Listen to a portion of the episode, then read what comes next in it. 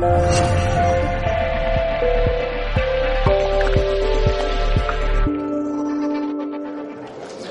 buenas tardes. Eh, muchísimas gracias por, por, estar aquí, que considero que es ciertamente muy importante, porque en, en cierto modo el, el, hecho de presenciarnos en determinados actos es una manifestación de nuestra necesidad de encontrar respuestas a ciertos paradigmas y algunos interrogantes que son sumamente importantes. Antes de empezar, eh, quería sobre todo eh, pedir disculpas, y esto lo digo sinceramente, por tal vez las connotaciones eh, filosóficas, ideológicas y, y, en sí mismas inquietantes de algunos aspectos, algunas observaciones que vamos a compartir respecto de la figura de Jesús de Nazaret y su relación aparentemente con algo que va a sorprender con el fenómeno extraterrestre.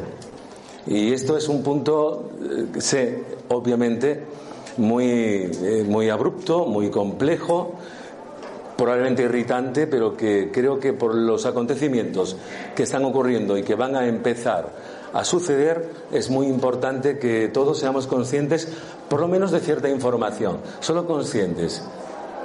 Pedir disculpas porque yo no tengo la razón, no estoy en el conocimiento de la verdad, Solamente tengo experiencias desde hace muchísimos años con este tipo de fenómeno.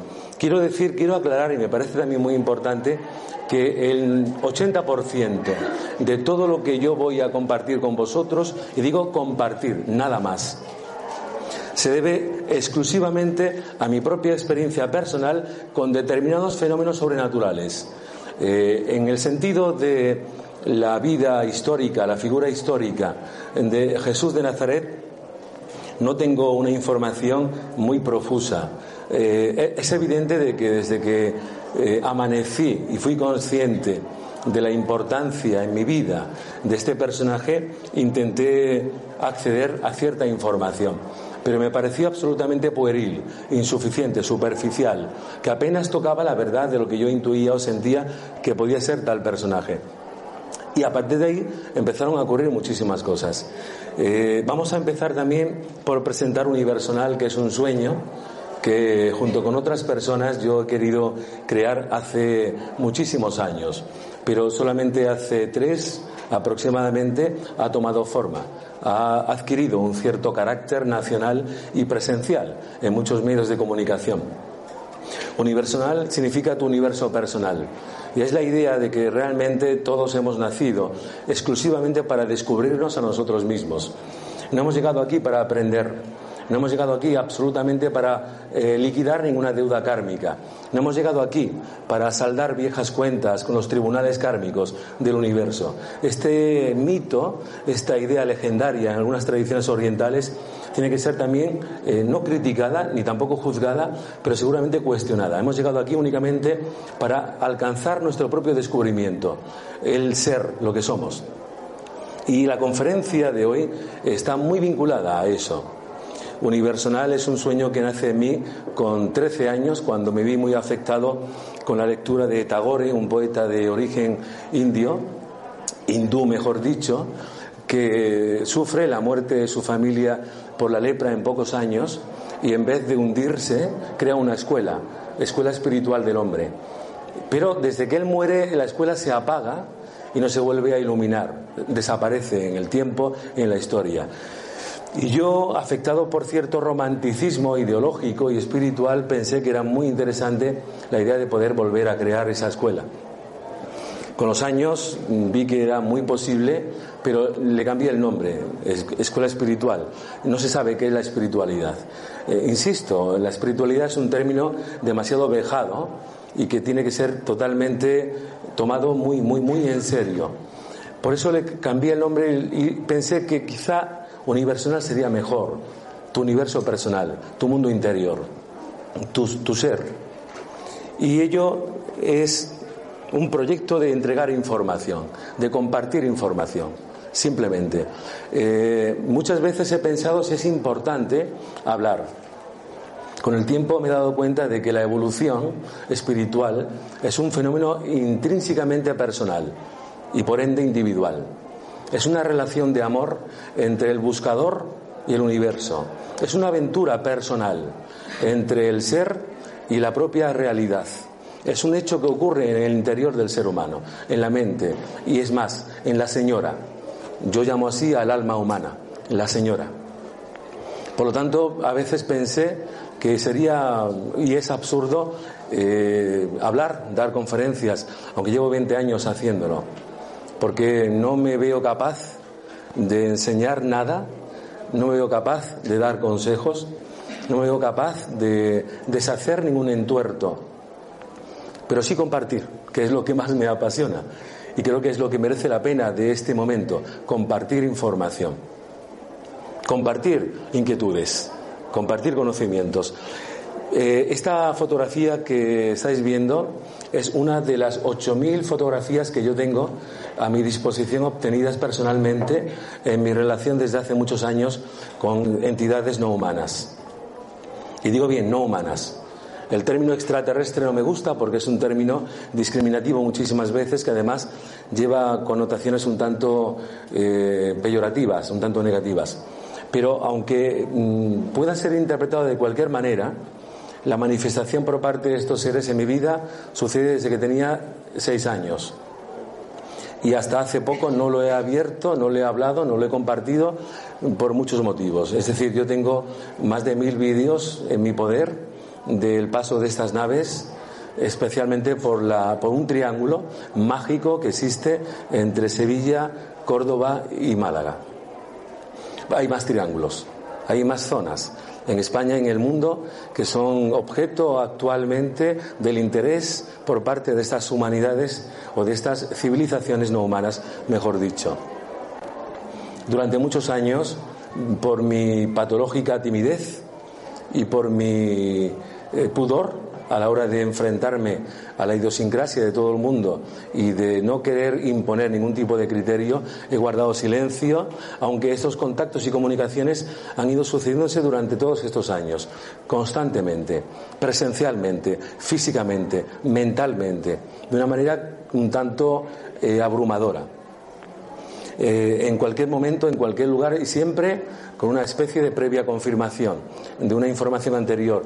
Y el por qué y el para qué vamos a hablarlo después y el por qué ese tipo de fenómeno de la visita de humanidades o de civilizaciones no humanas a nuestro mundo tiene que ver de alguna manera con Jesús de Nazaret. ¿Y quién es Jesús de Nazaret? Una historia oculta, una historia increíble, una historia mágica, desconcertante pero ciertamente me gustaría aclarar que nosotros, los seres humanos, y no es motivo de esta conferencia, no somos terrestres. Hay investigaciones científicas y médicas de todo tipo que demuestran de que en nuestro interior, desde el punto de vista genético, hay un tipo de ADN en concreto que tiene un origen desconocido. Hay un grupo de cromosomas y de genes en concreto que son extraños y los llaman genes basura. ADN basura, porque desconocen su origen, desconocen su naturaleza y sobre todo su utilidad y el por qué están y para qué están. Pero lo cierto es que ese tipo de información genética especial y característica del ser humano como un sello de distinción nos separa de todos los mamíferos y demás habitantes de la Tierra y nos hace distintos, únicos. Y podríamos mencionar infinidad de datos desde el punto de vista neurobiológico y químico y genético que muestran y demuestran que somos una especie híbrida, surgida hace miles de años por la intervención genética de ciertos seres del espacio en una familia de protohumanos u homínidos superiores que fueron víctimas, entre comillas, de una manipulación genética. Eh, de hecho, todos los mitos antiguos, todos los pueblos antiguos, todos los grandes, eh, todas las grandes civilizaciones del mundo antiguo están directamente enlazadas con la aparición. esto, estos son todos vídeos. Lo que pasa que a duras penas y con mi torpeza he podido extraer fotogramas porque muchas veces se desplazan a una velocidad que es realmente inquietante. Eh, después vais a ver un vídeo, solo uno, porque tengo mil y no es una prepotencia, un vídeo que enseñé a un amigo militar y, me, dijo de que la velocidad a la que este objeto se desplazaba era de 40.000 kilómetros por hora. Ellos dicen que esa velocidad es una velocidad crucero. Me dicen. Y bueno, eh, hay algo muy importante. Esto puede ser objeto de todo tipo de crítica. Hay un sofisma de un filósofo que decía que la mente es como un paracaídas, solo vale cuando está abierto. Entiendo, como hoy hablaba con una pequeña sobrina, de que el espíritu científico debe de caracterizarse por la capacidad de investigar sin prejuicios la realidad y todo el espectro de posibilidades de manifestación de esta que exista en la creación. Y eso es, es absolutamente incuestionable. En el momento en el que sigamos hablando, si os parece importante interrumpir y hacerme alguna pregunta, me parecería perfecto, porque los monólogos son totalmente aburridos. Pero sigamos. Sigamos con el hecho de que este tipo de humanidades, eh, de civilizaciones, forman parte de una inmensa familia universal de la que seguramente formamos parte.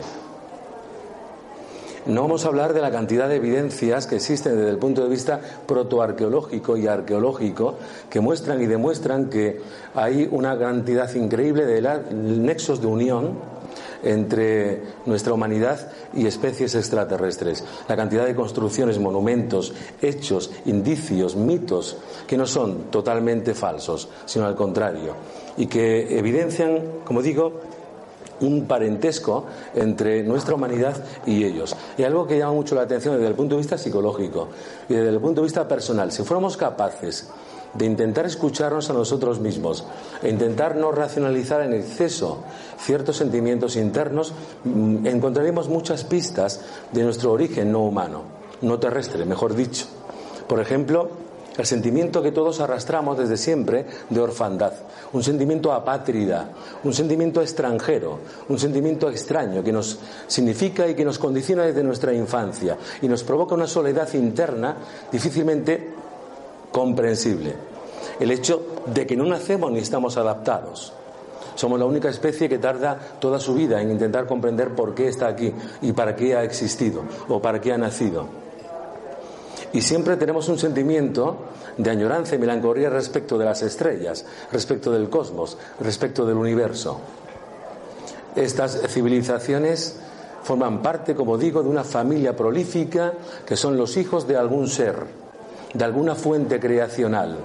Me niego a utilizar términos descriptivos desde el punto de vista etimológico y a hablar de palabras, hablar de conceptos. Me niego a hablar de etiquetaciones. Pero lo que sí es cierto es que todo hombre sensato, asexualmente hablando, sabe que detrás de un jardín hay un jardinero, que detrás de una obra hay un arquitecto, que detrás de un hecho hay una causa. Llámala o llamémosla como queramos, la fuente, la divinidad, no importa. Pero todos los grandes autores, científicos e investigadores renacentistas y del mundo antiguo sabían perfectamente de la existencia de una fuente creadora. Lástima que en el concurso de los siglos las iglesias estropearon todo este tipo de asunto. Todas. Todas las iglesias y todas las religiones. En este sentido, tengo que indicaros, desde mi punto de vista, de que Jesús de Nazaret nunca fue ni es religioso, ni fue ni es cristiano, ni será jamás cristiano. Y después explicaremos por qué.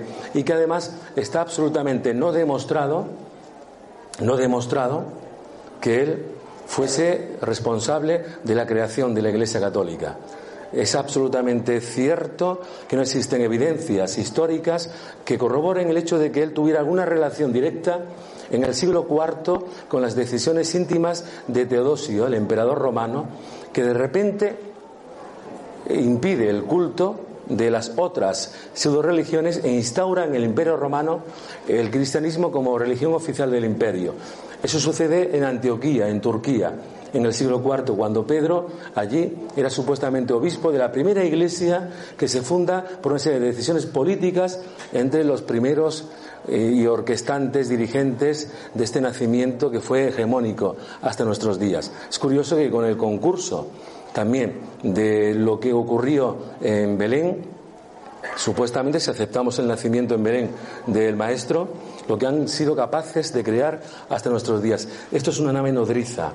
Eh, yo he fotografiado aviones a pie de, pista y aterrizando y despegando en el aeropuerto de Málaga, muy cerca, y en el objetivo se ven pequeñísimos. Si esto está muy lejos y tiene este tamaño, en realidad, ¿cuánto mide? El gobierno americano y el gobierno de Chile eh, presentaron hace poco documentos y fotografías donde comprobaron que había objetos de este tipo de 400, 400 o 500 metros de diámetro orbitando la Tierra. Son naves nodrizas, naves que transportan naves pequeñas y están aquí por un motivo que después comentaremos y por qué tiene esto relación con Jesús de Nazaret. Jesús, no el Cristo. Es algo que me gustaría aclarar, que Jesucristo no existe. Jesucristo es erróneo. Jesucristo no se puede utilizar para nombrar y dirigirnos a Jesús de Nazaret o el rabí de Galilea, porque el término Cristo o Cristos en griego se utiliza a partir del siglo III en Grecia para describir la figura de un Mesías político y militar y libertador que liberaría al mundo cristiano de la opresión del mundo profano y que aún siguen esperando. Y es esta la razón por la cual Jesús sigue siendo un personaje menor en Israel y en otros lugares donde ciertamente esperan a un auténtico libertador. Pero son otras cuestiones. Eh, eh, muchas de ellas están al servicio de un plan divino. Eh, se me van las palabras porque quisiera comentar tantísimas cosas y es el hecho de que una de las razones por las cuales este tipo de civilizaciones no están eh, presencialmente manifestadas habitualmente en nuestra realidad es porque existen leyes que deben de intentar respetar que impiden que una humanidad o una civilización superior afecte o influya en una inferior. Es decir, el libre albedrío del planeta Tierra y de la humanidad, nuestra propia soberanía, es incuestionable. Y no pueden, no pueden por dos motivos principalmente. El primero, porque no seremos capaces de entender fácilmente una relación con un extraño, ni siquiera en nuestra propia vecindad. O sea, no entendemos ni siquiera entre nosotros mismos aquel que es diferente. Máxime si procede de otra dimensión, de otro tiempo, de otra galaxia. Máxime si además exhibe un conocimiento extraordinariamente superlativo. Y máxime si además.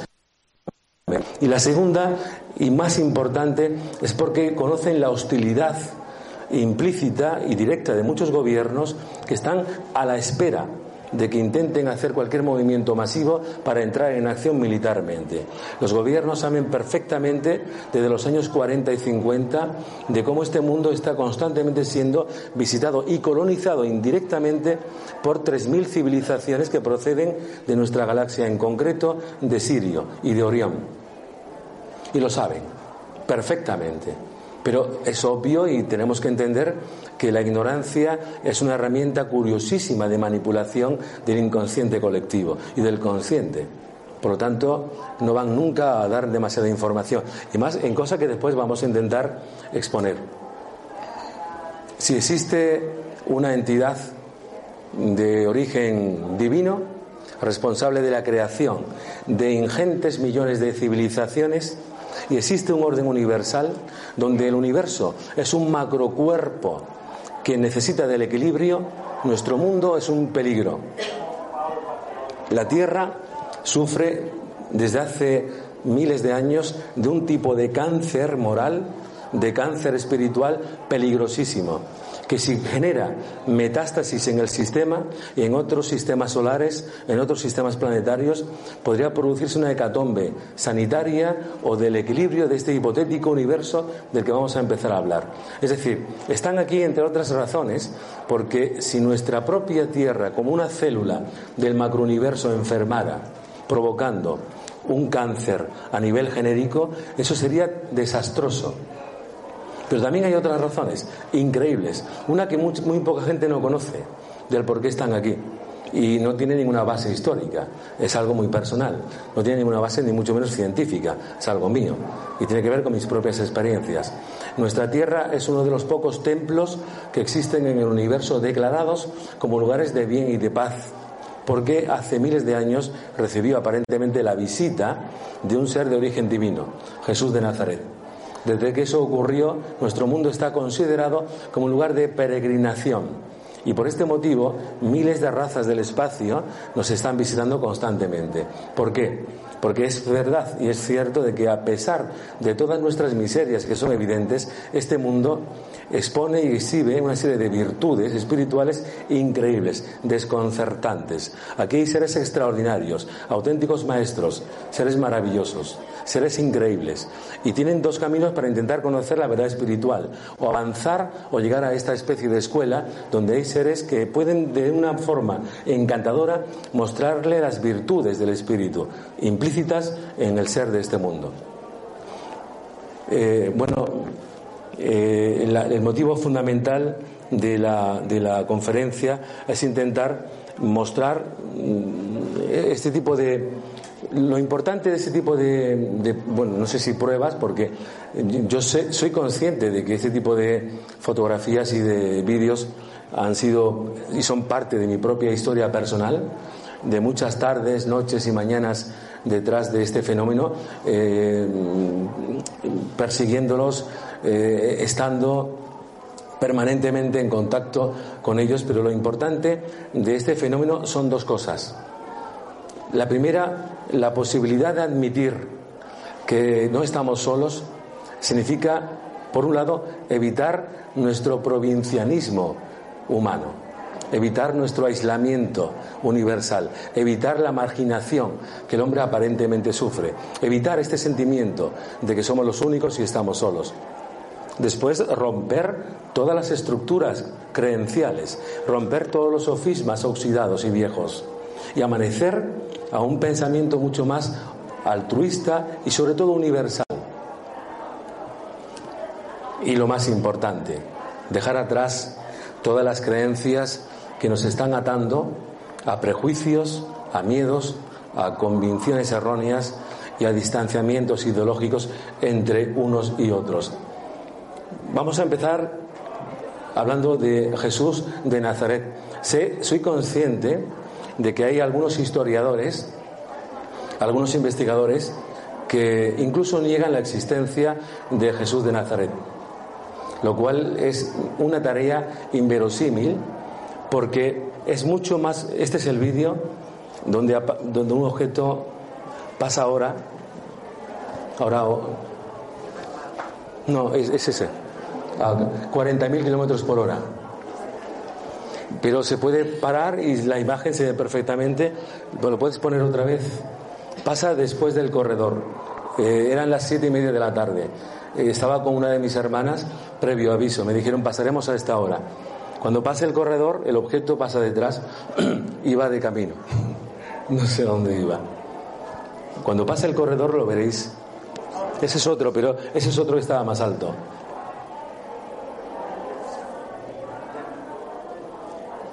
Exactamente cuando pase el corredor. ¿Ha pasado? No lo he visto. Va muy rápido. Va demasiado rápido. 40.000.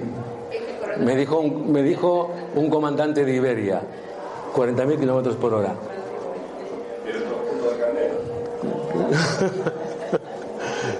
Eh, ¿Existió realmente Jesús de Nazaret?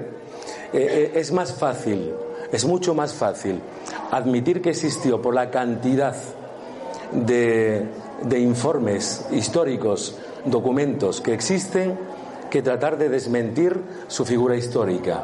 Es una idea tentadora, a veces, para los escépticos. Nunca olvidemos de que ciertos sectores de la ciencia adolecen de prejuicio y adolecen de determinada soberbia, donde se produce la justificación de un negacionismo no histórico y no fundamentado. Suetonio, Tito Livio, Flavio Josefo, Tácito y otros muchos autores antiguos, periodistas e historiadores de aquel tiempo, hablan de la figura de un tal rabí de Galilea que fue responsable de una cantidad extraordinaria de hechos milagrosos aparentemente, pero sobre todo de haber encantado espiritualmente al pueblo, encantado, en el término de enamorarlo, en el término de seducirlo mentalmente.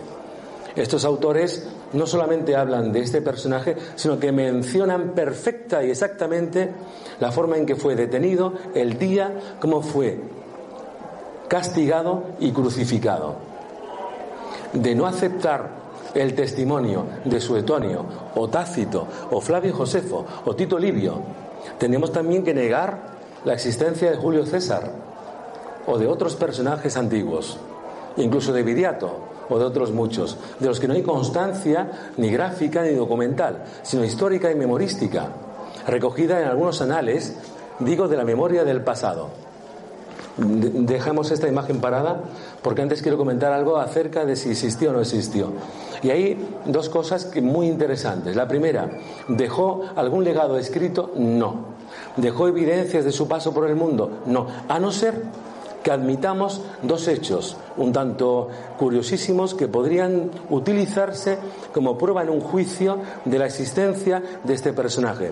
El primero y más desconocido, pero no menos interesante, es una imagen que se encontró en unas excavaciones arqueológicas en Roma, en el Capitolio, durante una campaña en la villa de Tiberio, y aparecen dos tinajas, una con una imagen de un esta exactamente, exactamente esta, una imagen de un hombre, supuestamente el nazareno, y en otro, en otra tinaja aparece un, texto donde se dice esta historia, de que días antes de ser arrestado en Jerusalén, eh, había la costumbre en aquella época de dibujar, había pintores, retratistas en la calle, que se ganaba la vida dibujando.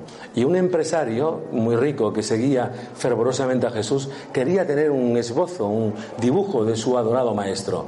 Jesús siempre se negó a ser retratado, nunca dejó nada de sí mismo pero supuestamente pactaron en secreto que en uno de sus sermones él lo dibujaría. Y ocurrió. No se sabe si realmente él fue consciente, supongo que sí. El caso es que este personaje dibuja al maestro, le entrega el pergamino, cobra su dinero y este rico hacendado tras unos años huye a Roma sabiendo que años más tarde Roma invadiría Jerusalén en el año 70. Y aparece esto en excavaciones en nuestro siglo. Segundo testimonio, segundo hecho, que podría ser tomado como una posible prueba de la existencia de Jesús de Nazaret, la sábana santa de Turín. Sé, sé evidentemente que es algo muy inquietante, muy discutido, pero eh, a mí me parece ciertamente, y esto diría para otra conferencia, me parece abrumador me parece injustificable que se niegue la, verosimilitud, la veracidad, la realidad de la Sábana Santa de Turín. En Europa existen dos templos de la Sábana Santa de Turín, dos grandes museos. Uno en Turín, en la capilla de San Juan Bautista, en Turín, Italia, que es más o menos significativo, muy importante, y el segundo museo de la Sábana Santa está en Cabra, provincia de Córdoba, en Andalucía, uno de los más importantes que existen en el mundo. Y es desconcertantemente hermoso, más incluso que el Museo de la Sábana Santa de Turín y que del de Valencia, donde está el Centro de Sinología de España. En Cabra, Córdoba, yo he tenido la oportunidad de visitar y hablar con el experto mm, responsable de este tipo de museo, llamado de Aguilar Eslava, Aguilar Eslava, visita gratuita, previa cita, sin ningún tipo de problema, donde hay una serie de eh, documentaciones alucinantes, científicas, arqueológicas, sobre la realidad de la Sábana Santa y del paso de Jesús de Nazaret hace dos mil años por la tierra. Y lo más importante, el único Cristo sindónico del mundo, que Mariño, un imaginero sevillano, Juan Mariño, a petición de la Universidad de los Estudiantes de Córdoba, realiza y que se prohíbe esa escultura por el dramatismo de la misma. Cuando intentan procesionarla, el pueblo de Córdoba se echa encima porque no resisten ver esa imagen, donde aparece un Cristo que responde exactamente a la sábana santa y muestra 120 descarnados latigazos y un cuerpo totalmente destrozado por una tortura injustificada legalmente en el tribunal al que se le somete, un juicio totalmente ilógico y denunciable dentro del derecho romano. Pero esto lo vamos a dejar atrás. Pero podrían ser dos datos para entender que existió el dibujo, que es esta imagen, esta es la imagen de Jesús de Nazaret, su auténtico rostro. Curiosamente, curiosamente, y puedo hablar de ello con propiedad, en el año 82, un conocido amigo, Juan José Benítez,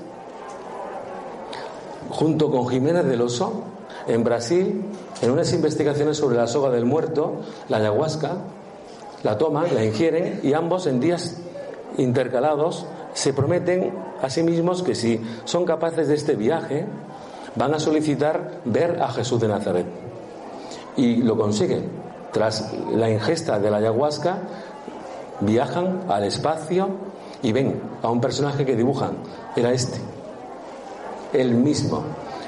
Y otro tercer dato. Si nosotros cogemos esta imagen y la situamos encima de la sábana santa, coincide exactamente, antropomórficamente. Antes de pasar al siguiente capítulo, solo un dato, nada más, para quien quiera negar el hecho de la sábana santa, porque hay una contradicción según el carbono 14. Porque hay un debate, unos dicen que es del siglo I y otros del siglo XII. ¿Por qué? Del siglo XII-XIII. Muy fácil. La sábana santa ha sufrido, cinco incendios. El primero en el año 1349. Pero el último, el más grave, fue en el año 1537, en el monasterio de Chamberil, donde las monjas clarisas la custodiaban. Y era un atentado que amenazó con destruir la sábana. Cuando ésta la rescatan, las monjas, en un acto piadoso, remiendan la parte quemada con tejido contemporáneo. En el año 1978, el obispado de Turín autoriza que un grupo de científicos investiguen la sábana santa. Se llama el proyecto STUR, STUR formado por 20 científicos de la NASA que utilizaron aparatología ultramoderna y espacial para investigarla. Y descubren esa dicotomía, que el tejido era parte del siglo I y parte del siglo XIII.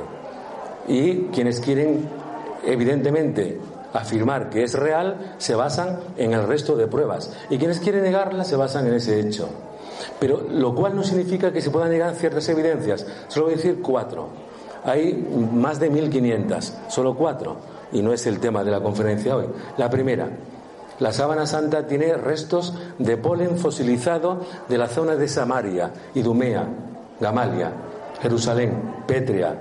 Explosión atómicamente la lista irradió impregnó el tejido a 6 minutos de profundidad de las fibras y dejó esa impresa. Un negativo fotográfico con tres dimensiones. Tercero, en la sangre se encuentra tanto elementos que son totalmente propios del pueblo judío, característicos del pueblo judío. En la sangre se encuentra sangre pulmonar, sangre venosa.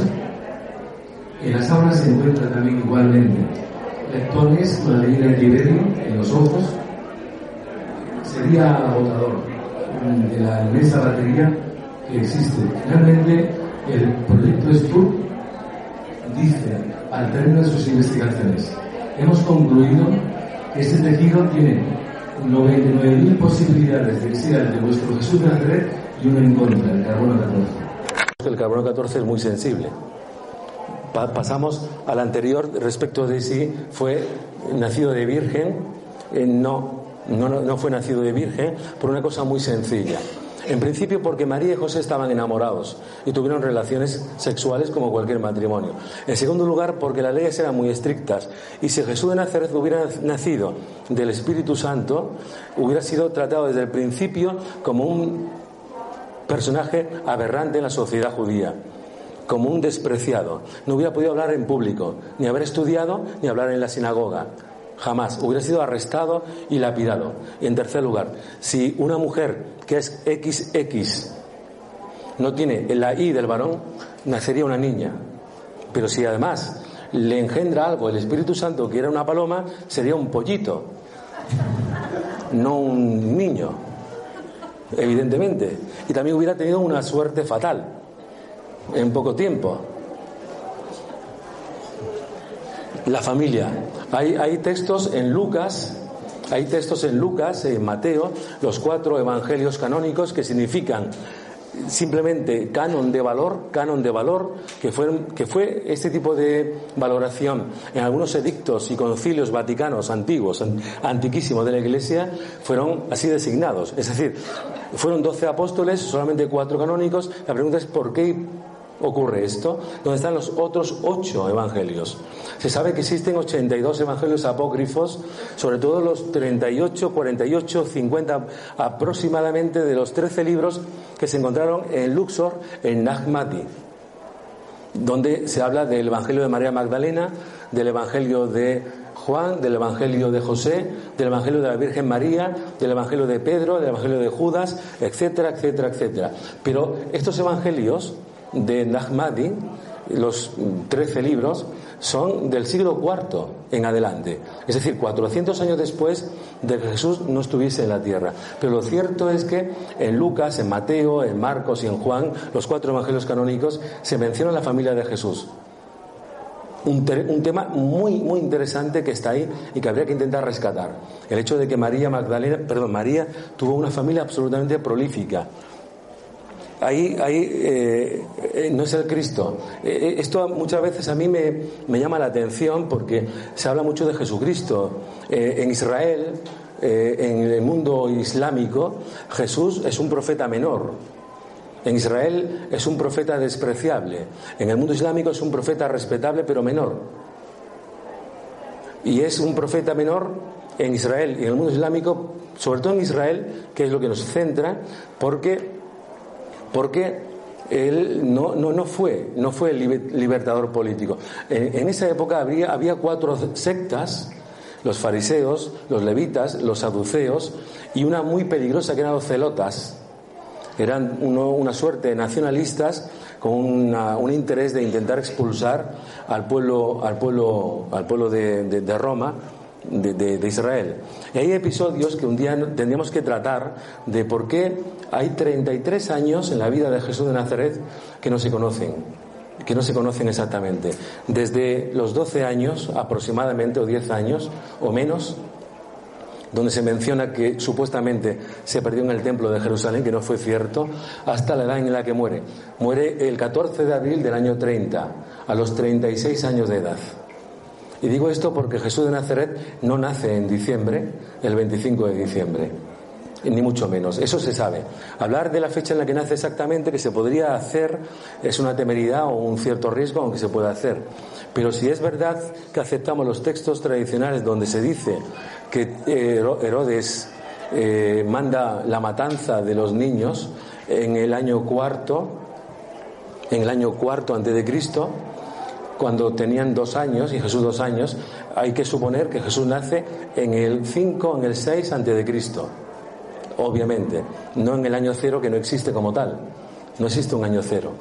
Y él muere a los 36 años, exactamente igual que su padre. Y justo casi en el mismo mes. Aunque esa es otra cuestión. Eh, esto es un tema que es el que centra, centra mi interés de compartir esta información. Hay mil cosas que se me van porque el tema es muy complejo, pero sí, sí quiero, quiero intentar afirmar que existe un universo humano, un universo cósmico, un universo astronómico, un universo espiritual y un universo divino. Eh, da igual las diferentes dimensiones a las que intentamos o intentemos aludir, pero existe un universo espiritual y divino. Y que ese universo está absolutamente sustentado en la realidad presencial y, la autoría de un ser de origen divino. Eh, insisto que no es importante hablar de si o no existe esa entidad divina. Yo creo que todos más o menos sabéis que inevitablemente es así. Pero existe una divinidad, existe una deidad y existe un Dios. por estas, en, esta diferencia. Existe un Dios, existe una deidad y existe una divinidad. Dios significaría exactamente la fuente, el origen de todo lo que existe. La deidad probablemente alude a las diferentes personalidades divinas que proceden de la fuente y la divinidad a la inmensa cantidad de jerarquías que trabajan para ese ser. Bien, pues en la deidad exactamente estaría la ubicación presencial significativa y personal de Jesús de Nazaret, que a mi juicio Jesús es la concretización embellecida de la propia fuente de Dios, el Padre. Es decir, si este es absolutamente inmaterial, invisible, espiritual, inabalcable, incomprensible, el puente entre la fuente y las humanidades sería precisamente este, este ser, sería precisamente el propio Jesús de Nazaret, una materialización embellecida de la propia Trinidad. Y él lo dijo, quien me ha visto a mí, ha visto al Padre. Nadie va al Padre si no es a través mío. Lo afirmó taxativamente. Yo soy hijo de Él. Yo soy también Él. Y es absolutamente real no somos conscientes todavía de quién es realmente este personaje.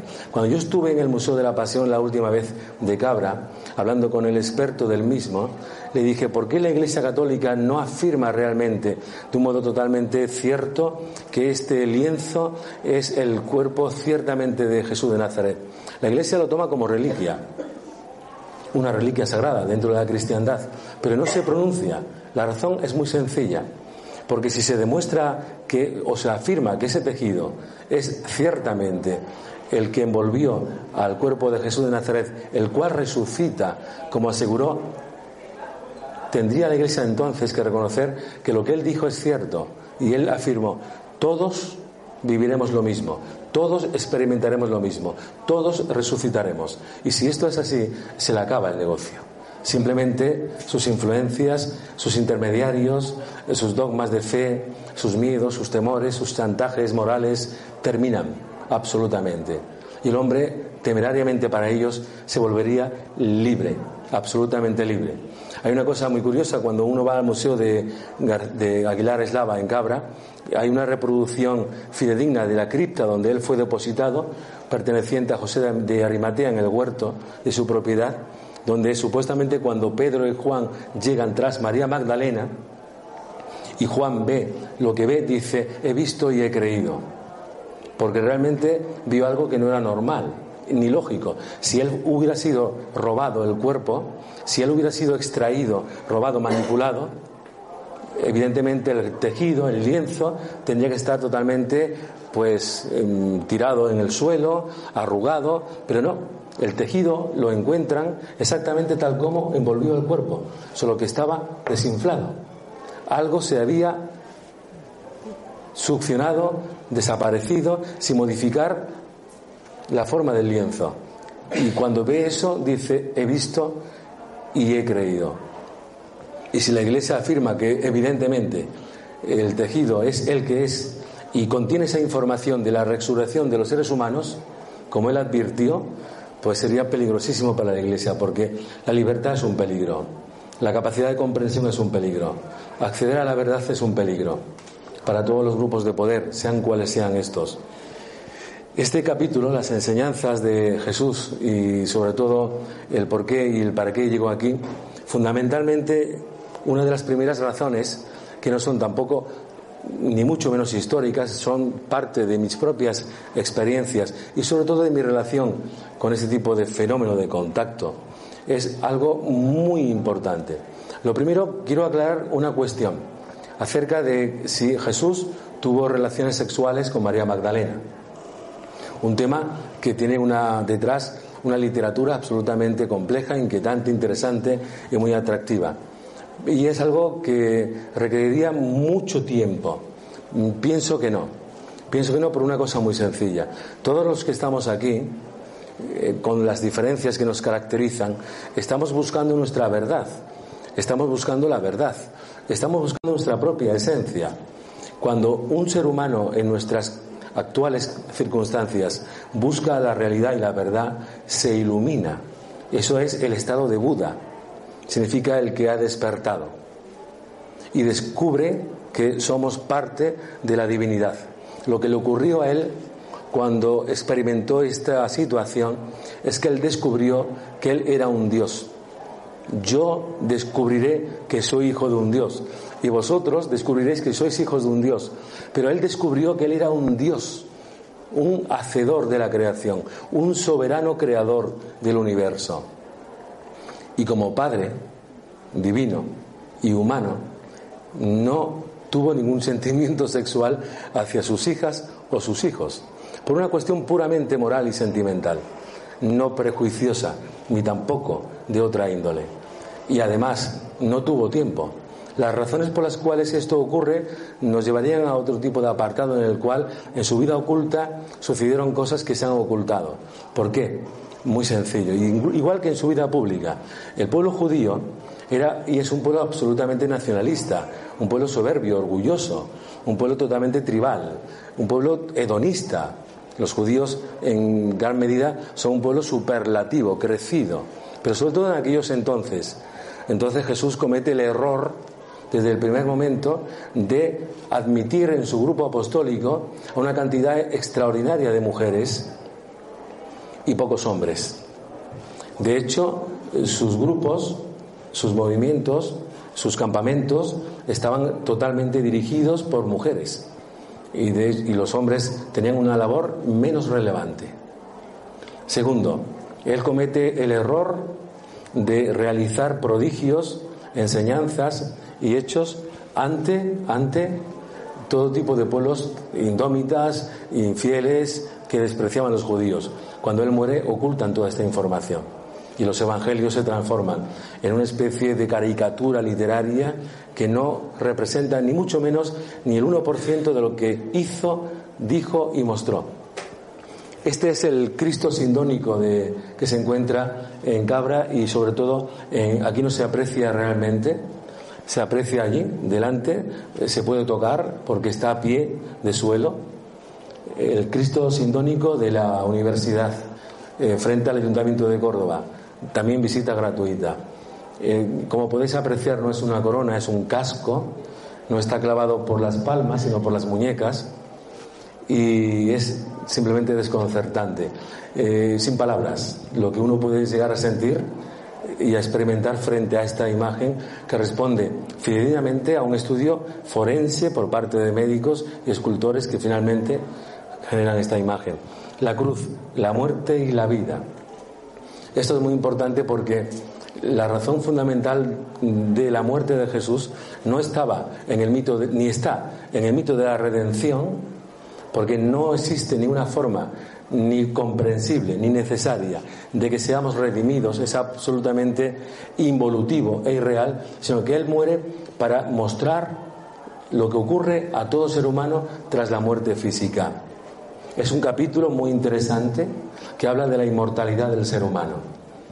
Habla de cómo nuestra estructura interna, independientemente de los huesos, de la carne, del tejido, de la personalidad y de la mente, es absolutamente inmortal, indestructible. Y él muere por este motivo. Él dice, destruir este templo y en tres días lo levantaré. Todas las investigaciones que existen acerca de las ECM, experiencias cercanas a la muerte, que yo llevo adelante y que también conozco a otros investigadores médicos que están detrás de desentrañar este misterio apuntan hacia la dirección de que ciertamente después de la muerte física hay algo increíblemente mágico, asombroso, pero que ni a la religión ni a la ciencia aún les interesa exponer públicamente porque es ciertamente muy comprometido. Las razones son varias, son múltiples. Pero ¿qué ocurriría? Ciertamente si nosotros todos yo sí lo he hecho hace muchísimos años, supiéramos e integráramos en nosotros mismos que no existe la muerte, que somos inmortales. ¿Qué nos ocurriría? Pues nos ocurriría que nos volveríamos totalmente libres, sin prejuicios, sin miedos, sin angustias existenciales, sin tantas ambiciones materiales, sin tanta depresión post experiencia, sin tanta paranoia, a, sabiendas de que la vida continúa en una forma increíble, que me encantaría tener tiempo que no tengo de poder compartir con vosotros lo que yo he podido investigar y he podido, eh, en, virtud de muchísimas experiencias, de mi contacto con estos seres y de mis conversaciones con muchísimos otros médicos, ¿qué ocurre? ¿Qué hay? Algo fantástico, maravilloso. Solo un pequeño, una pequeña anécdota. Hace muchos años yo tuve una experiencia que me marcó porque tenía un grupo de una amistad, un matrimonio muy amigo mío. Ella tenía depresión. Eh, nos vimos después de un tiempo y coincidimos, tomamos un café y ella me preguntó acerca de lo que yo estaba investigando sobre la vida después de la muerte. Le hablé con tanta vehemencia, con tanto, tanta pasión, que a la semana se ahorcó. Y yo me sentí responsable Hoy, hoy ya sé que no, que existe el destino y que todo está escrito y que la primera causa de muerte en el mundo es el final del contrato. La enfermedad es una excusa, un pretexto inevitable para justificar nuestra partida y que es lo único que realmente explica el por qué tenemos que irnos. El contrato tiene un principio y un final. Y él vino a enseñarlo, pero eso lo ocultó la Iglesia y los evangelistas lo ocultaron. Los otros ocho, a sabiendas del complot de estos cuatro, huyeron. Se fueron a España, a Santiago, se fueron a otros muchos lugares, a la India, porque estuvieron en desacuerdo con la actitud por parte de Pedro y de los demás, que hicieron un negocio que llega hasta nuestros días, la Iglesia Católica, pero con respeto. Me gustaría seguir hasta mañana, pero me, me están recriminando y tengo que callar. Sí. Yo no termino de ver claro la, la conexión que ah, sí, sí, con ellos. Jesús y. Sí, exactamente. te agradezco mucho esta pregunta. Porque ellos son funcionarios de Él. Porque a mi entender, según mis propias experiencias, este universo que tú contemplas de noche cuando te asomas en tu balcón a ver el cielo, que lo haces con cierta regularidad, no es más que una parte pequeñísima de una inmensa creación que fue parte de lo que él hizo hace eones de tiempos. Jesús de Nazaret es el creador físico de este universo. No es un buen hombre, no es un maestro, no es un maestro ascendido. Jesús de Nazaret es el Dios creador de este universo. Hay otros muchos universos, la ciencia ya lo sabe, la ciencia ya habla de los multiuniversos o dimensiones distintas, pero nuestro universo al que tú perteneces es parte de su reino. Él lo dijo, yo soy un rey pero mi reino no es de este mundo. Y estos seres que están en contacto con nosotros especialmente son funcionarios de Él. ¿Por qué y para qué? Porque estamos inminentes a una época de grandes cambios. Se han iniciado y van a terminar dentro de pocos años. Y os aseguro, y lo siento, me da igual los calificativos de los que yo sea merecedor, con toda lógica, Él va a regresar. Él lo prometió y no puede escapar a su promesa. Él lo dijo, os prometo que volveré y él no mentía.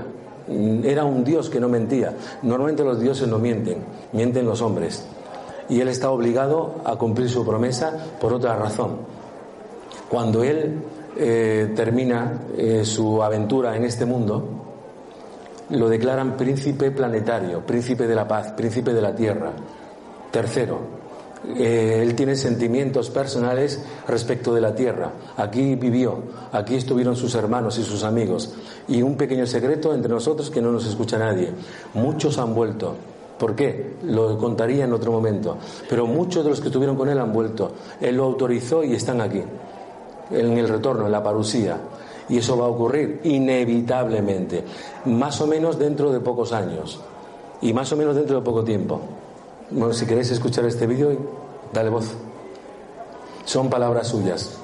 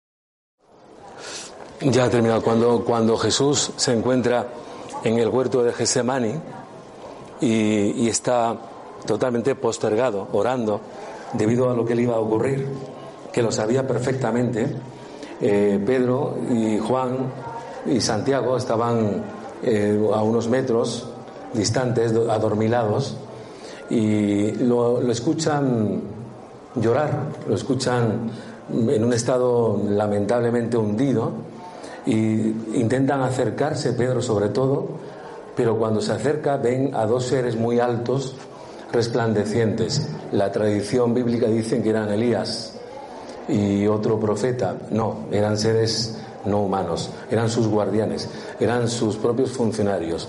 Este mundo es parte de un sistema de, no me refiero al sistema solar, a un sistema muy extenso, muy extenso, formado por 800 planetas aproximadamente, dentro de una extraordinaria confederación que vela por nosotros desde hace mucho tiempo. Cuento un caso rápidamente, rápidamente de cómo esto es cierto, porque en la provincia de Málaga, en Ojén, hace, en el año 1902, sucede un encuentro entre un pastor, Pedro el Sabio, eh, y un ser que se le aparece durante mucho tiempo, donde le da mensajes, le revela hechos y le dice, nosotros somos hijos de una raza de guardianes que velamos por la tierra desde hace muchos miles de años.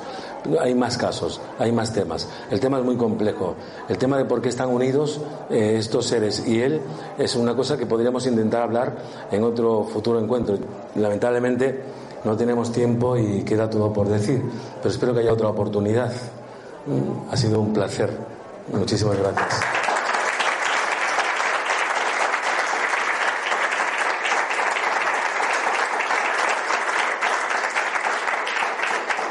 Al final no he